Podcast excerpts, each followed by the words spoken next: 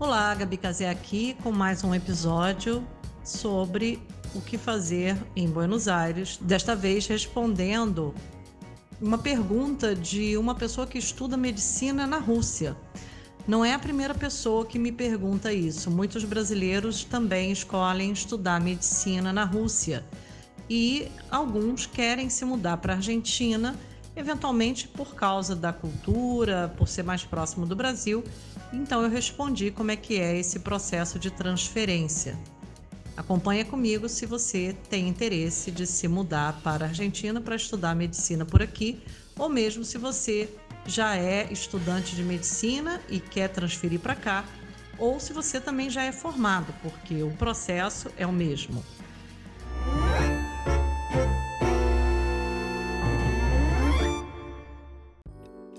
O CBC virtual é possível sim, mas a pessoa precisa estar inscrita no CBC. Aí a inscrição para o segundo semestre, que aconteceria ou acontecerá agora em junho e julho, a gente não sabe, porque, por exemplo, eu fiz a convalidação da a última convalidação que eu fiz foi tipo um dia antes de fecharem as fronteiras.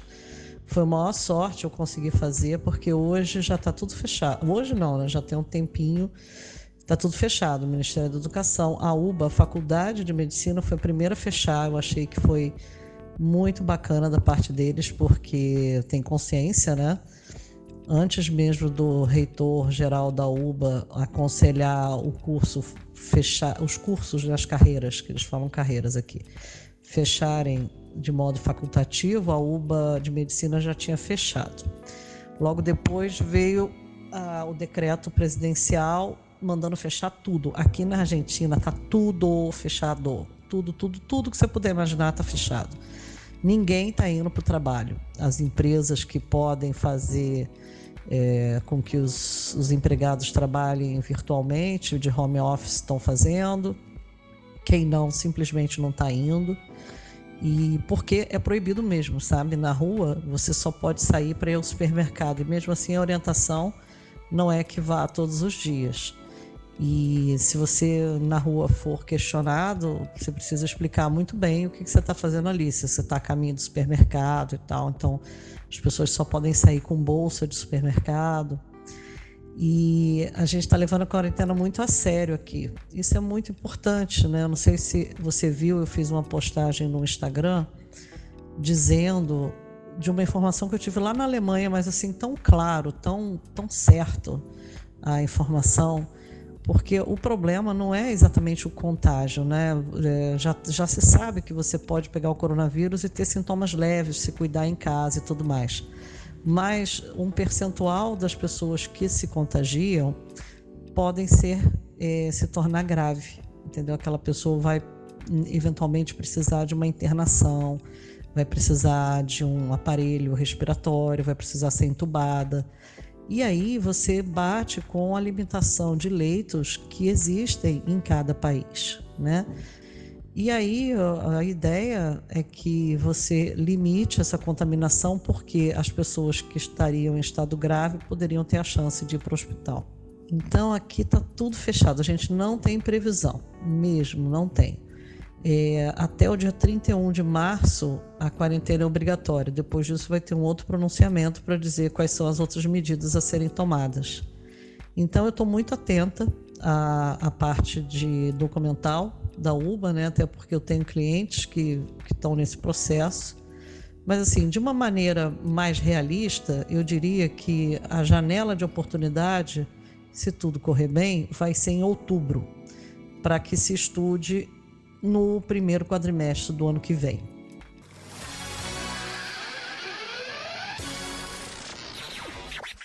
Bom, nesse comentário que eu fiz para a Vivian, que é estudante de medicina lá na Rússia, eu passei também um pouco do panorama atual nessa época de confinamento por causa do coronavírus aqui na Argentina e quais são os procedimentos que nós estamos tomando.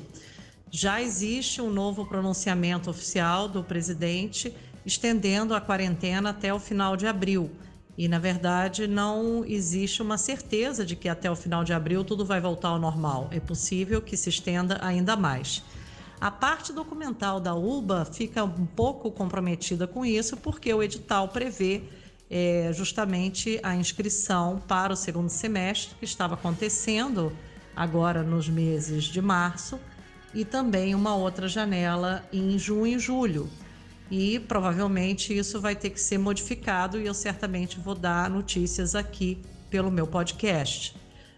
O que faltou falar e que eu agora quero explicar para você é o seguinte: a pessoa que se forma numa faculdade que tem o terceiro grau no Brasil e ou então que está em curso, está fazendo a faculdade, ela pode sim estudar medicina aqui, continua sendo sem vestibular, mas o fato de você já estar na faculdade ou de já ter se formado não modifica tanto o ingresso na UBA.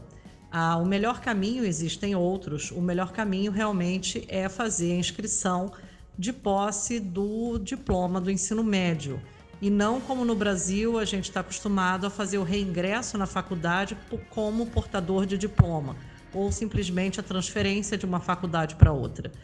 Aqui, a maneira mais rápida e mais simples é simplesmente entrar na faculdade como se fosse um aluno vindo do ensino médio, e aí sim, a partir do momento que está na faculdade, faz-se um processo interno extremamente simples, com um rito bem tranquilo, que é de convalidação de matérias que já foram estudadas e passadas, né, que eles falam rendidas, através da resenha do, da sua faculdade anterior. Então, isso é importante trazer quais foram as matérias que você fez e aprovou.